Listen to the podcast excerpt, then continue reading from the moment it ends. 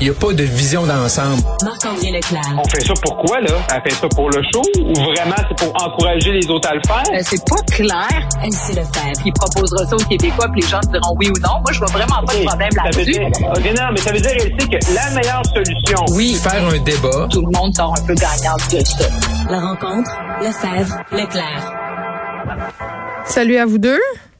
Allô? Bonjour. Bon, euh, page couverture du journal de Montréal de ce matin. La colère monte à cause du hausse du prix de l'essence et du diesel. On a des camionneurs qui ne sont décidément pas contents, qui se disent étouffés par le prix de l'essence, Marc-André. Oui, c'est clair. puis On l'a vu autant sur la page couverture qu'hier, là, dans ces rassemblements-là, euh, des camionneurs, surtout Oui, des, parce pour les qu'ils camionneurs. manifestaient, là. Oui, qui manifestaient puis qui font affaire avec le gouvernement, par exemple, puis qu'on voit que le litre de diesel, c'est pour nous, là, euh, pour le commun des mortels, on utilise notre voiture pour aller au travail, pour aller à l'épicerie, pour aller euh, visiter euh, des membres de notre famille. C'est sûr que ça a un impact, mais pour les gens qui travaillent dans le camionnage et tu vois le litre d'essence de diesel qui passe de 1,45 à 2,33 euh, sont pris avec ces prix-là euh, au quotidien, là, à chaque minute, à chaque heure qu'ils font un kilomètre, ça coûte plus cher. Ça fait augmenter ça, le ben, prix de, de nos denrées là, aussi, tout ça. eh là, ça a ben un oui, mais impact. ça. On peut Exact, c'est ça. Nous autres, comme consommateurs, là, c'est nous autres. Là. Tout le monde dit Ah, mais pourquoi mon épicerie, là, avant puis après la pandémie, elle coûte quoi? Elle coûte 20, euh, 15, 20, 30% plus cher? Non, c'est l'enfer. Ben, c'est- c'est à cause de ça, c'est l'enfer. Euh, donc, ça va. Et là, on voit que les gouvernements, ben, tu sais, même M. Legault dernièrement, au-delà du 500 dollars que les gens ont reçu, euh, donc il nous dit qu'il va encore là, que vraiment la, la prochaine campagne. Et on a entendu là, Simon Jean Barrette le dire hier que la prochaine campagne, ça va être là, le portefeuille. là. Fait que, on pensait que la prochaine élection euh, de l'automne allait porter beaucoup sur la santé. Hein. C'est la refonte, euh, la pandémie, ça prend plus d'infirmières, ça prend plus pas. de personnel.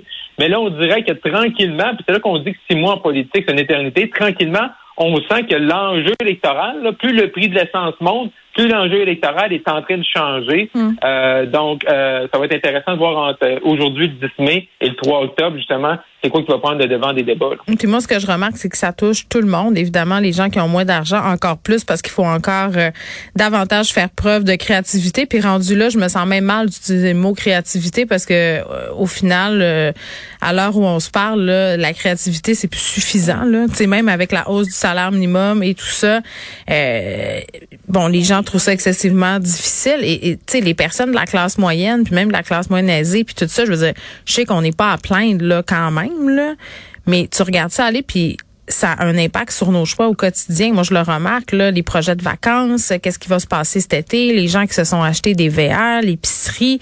Tout le monde est un peu en train de se gratter la tête et, et se dire comment je pourrais faire pour que ça ait un impact moins grand sur ce qui se passe en ce moment dans mes comptes de banque euh, parce que le- la bourse aussi chute. Donc, tu sais, pour vrai, c'est une tempête, là, vraiment.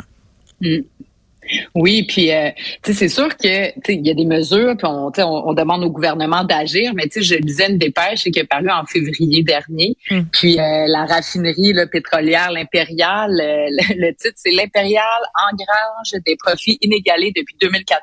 C'est sûr, c'est fâchant. euh, c'est sûr, c'est fâchant. Ben, tu vois c'est ça, ça. Parce- ben, c'est ça, parce qu'on en met beaucoup sur le dos des gouvernements. On est comme, OK, il faut réduire les taxes, mais de l'autre côté, tu as ces pétrolières qui, finalement, engrangent des profits.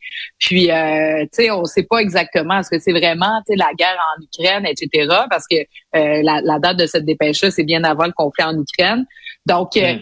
c'est ça qui est, euh, tu sais, pour des, c'est désabusant pour le citoyen ordinaire, parce que d'un, d'un côté ou de l'autre, tu sais, il y a toujours une bonne excuse. Puis le pétrole, ben, on n'a jamais eu vraiment de contrôle là-dessus. là. Oui, puis on sait Ben, peux- Oui, vas-y, Marc-André. Ouais, mais je veux dire que je veux dire c'est ça. Le, le grand défi présentement pour les gouvernements, ce qui se casse la tête, c'est bon, on veut remettre plus d'argent dans les poches des citoyens, mais d'un autre côté, ben on aide la consommation, puis il y a des gens qui vont utiliser cet argent-là pour consommer, faut qu'on n'aide pas l'inflation. Moi, je pense où vraiment là, on- on- les gouvernements ont euh, peut-être là, un pouvoir, un levier, c'est sur la main d'œuvre. Et moi, je ne comprends pas pourquoi il n'y a pas des exemptions présentement au fédéral, provincial pour aider les gens qui sont à la retraite à revenir sur le marché du travail sans payer d'impôts. Il y a des gens, il y a des gens dans ma famille qui l'ont fait, qui sont allés donner un coup de main par la pandémie. Mais ça, c'est ça, pendant la pandémie, il y avait eu l'exception, non? Juste me rappelle-moi si ma mémoire est bonne. non. Non, non, non, il n'y a pas eu d'exception. Oh il y a des gens présentement, non, il y a des gens présentement, j'en connais dans mon entourage, qui sont allés donner un coup de main pour aider, mais après ça, ça nuit à leur retraite, vu qu'ils sont retraités de l'État, Ouais. ben, il faut qu'ils payent de l'impôt. Mais ça, là, je veux dire, oui, il faut aller chercher de l'immigration, oui, il faut former les, les plus jeunes, mais notre meilleur, il y a des gens, là, à 65 ans, 68 ans, sont en santé, mais c'est comme si on veut pas donner ce petit de coup de pouce-là parce qu'on dit, ben là, un plus jeune va être fâché parce qu'un plus vieux paye pas d'impôts, mais c'est la façon aussi les plus jeunes vont avoir une semaine de vacances ou deux cet été, mais il faut ramener des gens qui sont encore en santé à la maison mais qui disent, ben, je vais rester assis chez nous parce que si je vais, ben, à la fin de l'année, l'impôt va venir c'est tout ça. me manger ce que j'ai gagné. Oui, puis tu sais, on comprend ça, les gens de se choisir aussi à la fin de la journée. Là. Ben oui, puis Marc-André touche un très, très bon point. Ça, c'est une mesure qu'on peut faire rapidement et facilement, là, qui ne nécessite pas, comme, il a- comme Marc-André a dit, faire venir un immigrant au Québec, c'est une chose. D'abord, il faut trouver cette personne-là, il faut la recruter, il faut qu'elle reste ici.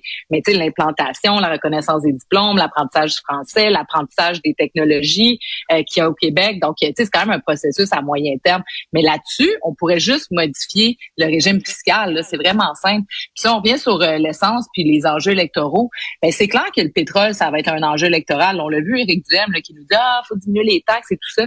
Mais moi, j'espère que le gouvernement va tenir son point. On est bien mieux si le prix de l'essence continue d'augmenter, ce sur quoi on n'a pas de prise parce que c'est des entreprises privées. Ben au moins en engrangeant des taxes, ben le gouvernement fait de l'argent, puis ensuite de ça, on a de l'argent pour le redistribuer aux gens puis aux populations qui en ont vraiment besoin. Donc euh, moi, euh, réduire les taxes, ça, ça va vraiment pas régler le problème là, au niveau du pétrole, là, au contraire. Petit mot sur la protection du français, Elsie.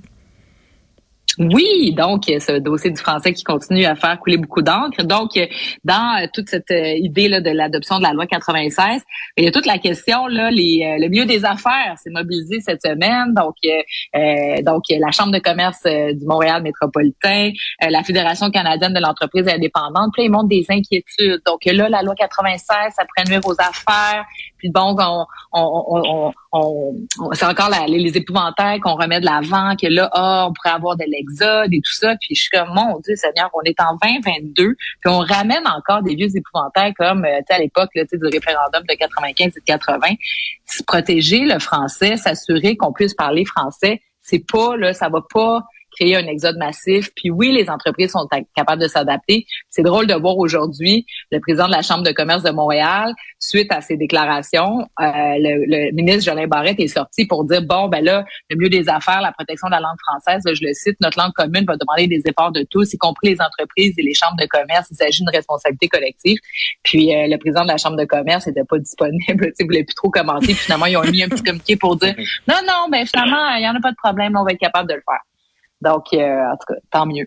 Mais ça porte quand même, ça porte quand même des défis parce que c'est, euh, tu sais, Elsie puis moi, on, on échangeait, tu sais, avant la, avant la chronique, puis tu sais, il y a un cas là que j'ai entendu à la radio ce matin, parce que j'ai fait des recherches, mais euh, tu sais, les exigences linguistiques, oui, mais tu sais, il y a une situation dans le Pontiac là, qui est, qui est, qui est- qui Ah, la vétérinaire? Oui, la vétérinaire. Ah oui, vu. c'est la vétérinaire est spécialiste pour les chevaux. Les gens qui ont des chevaux, euh, tout ça, euh, ont besoin d'elle. C'est comme la seule dans le secteur. Et là, euh, l'office lui enlève là, son permis là, Mm. parce que euh, la, la vétérinaire vient de l'Angleterre, fait que euh, donc. Euh, Pontiac, c'est un euh, coin c'est- anglophone pas mal, il faut le dire Ouais, aussi. c'est là. ça, c'est ça aussi en plus. là. Donc, elle est anglophone, vient du Royaume-Uni, mais c'est Pontiac, là, c'est- il y a beaucoup de communautés anglophones. Et là, ça fait quatre ans, elle a dépassé son délai, fait qu'elle va son permis. Mais ça, je trouve ça n'a pas Euh, rapport. Je m'excuse. Là, là, je veux là, dire, elle, euh, elle pratique dans sa langue avec une clientèle qui parle la langue. Je veux dire, elle n'est pas en train de faire chier personne. C'est à cause d'une plainte. Là, si je comprends bien, je l'ai suivi un peu, cette affaire-là. C'est ça. Puis là, puis là, il y a une pétition. là. Il y avait hier, là, hier, il y avait 5, 5600 signatures. Puis on est en pénurie de main-d'œuvre. Fait que, tu sais, oui, la langue, mais là, maintenant, là, faut. là, on va-tu laisser mourir des animaux, là, parce que la madame, peut-être, qui a son français, il est pas parfait, puis elle parle avec Ben, c'est des comme gens, demander des d'animaux qui Comme, parlent anglais. ouais, comme demander des juges bilingues à Gaspé un moment donné. Là. Calmez-vous, là, faites preuve de gros Ouais. bon sens. Euh, à un moment Exact. donné, si ça prive une population de services, c'est là où le bilinguisme obligatoire, je débarque un peu. Là, mais bon, ça, c'est une opinion personnelle. Je sais pas si celle-ci serait d'accord avec moi. Ben, ben tu sais, c'est que oui, effectivement, Ça peut être je du cas par comprends, cas, là, C'est vraiment dommage. Mais ça fait quatre ans là, qu'elle est là. Puis donc, OK, je, mais je c'est connais anglo là-bas, ce coin-là. Oui, mais il n'y a pas juste des personnes anglophones là-bas, d'une part. Ben, puis à un moment donné, c'est parce que si on euh, veut.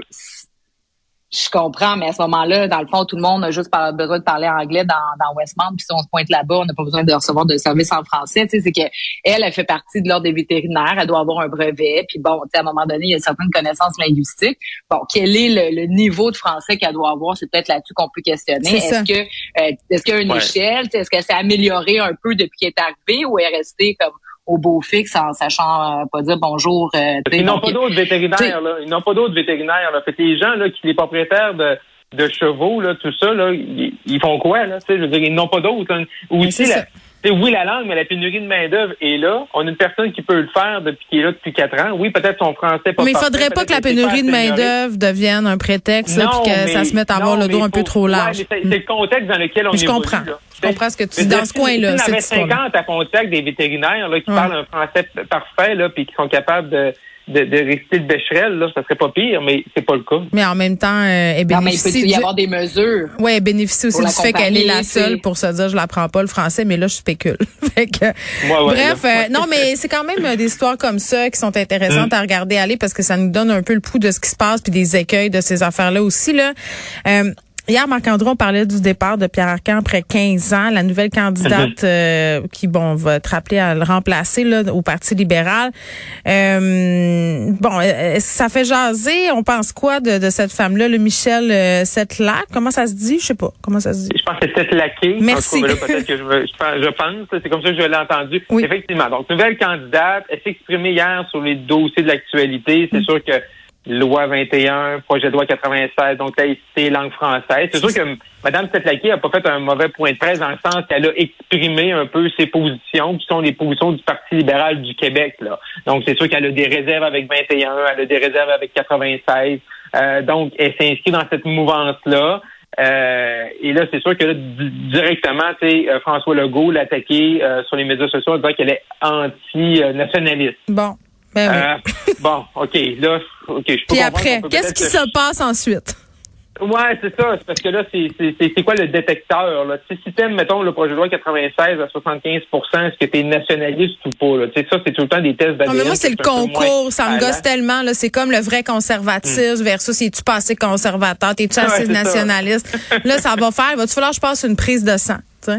Ouais, c'est ça. C'est ça la prochaine étape. Euh, mais mais, ça, ça, monte, ça monte là tout le défi du Parti libéral du Québec essaie de se raccrocher puis de reconnecter avec, avec les francophones.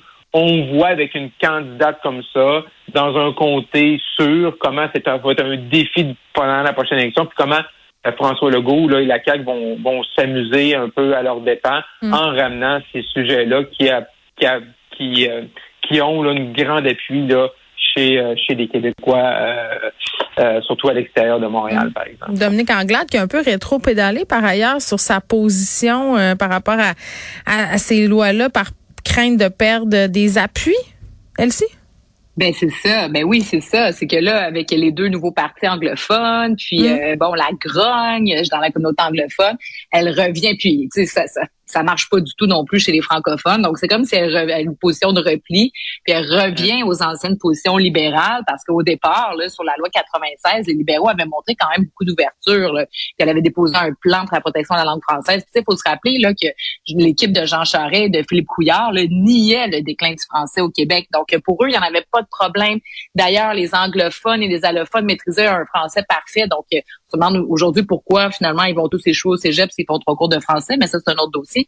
Donc, euh, Madame Anglade se retrouve un peu dans, une situation périlleuse parce que en ayant des, des candidates comme celle-là, elle annonce le renouveau de son parti. La première candidate qu'elle nous amène, c'est quelqu'un qui vient finalement nous faire la leçon une fois de plus, puis qui nous dit que bon, ces dossiers-là, c'est des dossiers qui divisent, blablabla, blablabla.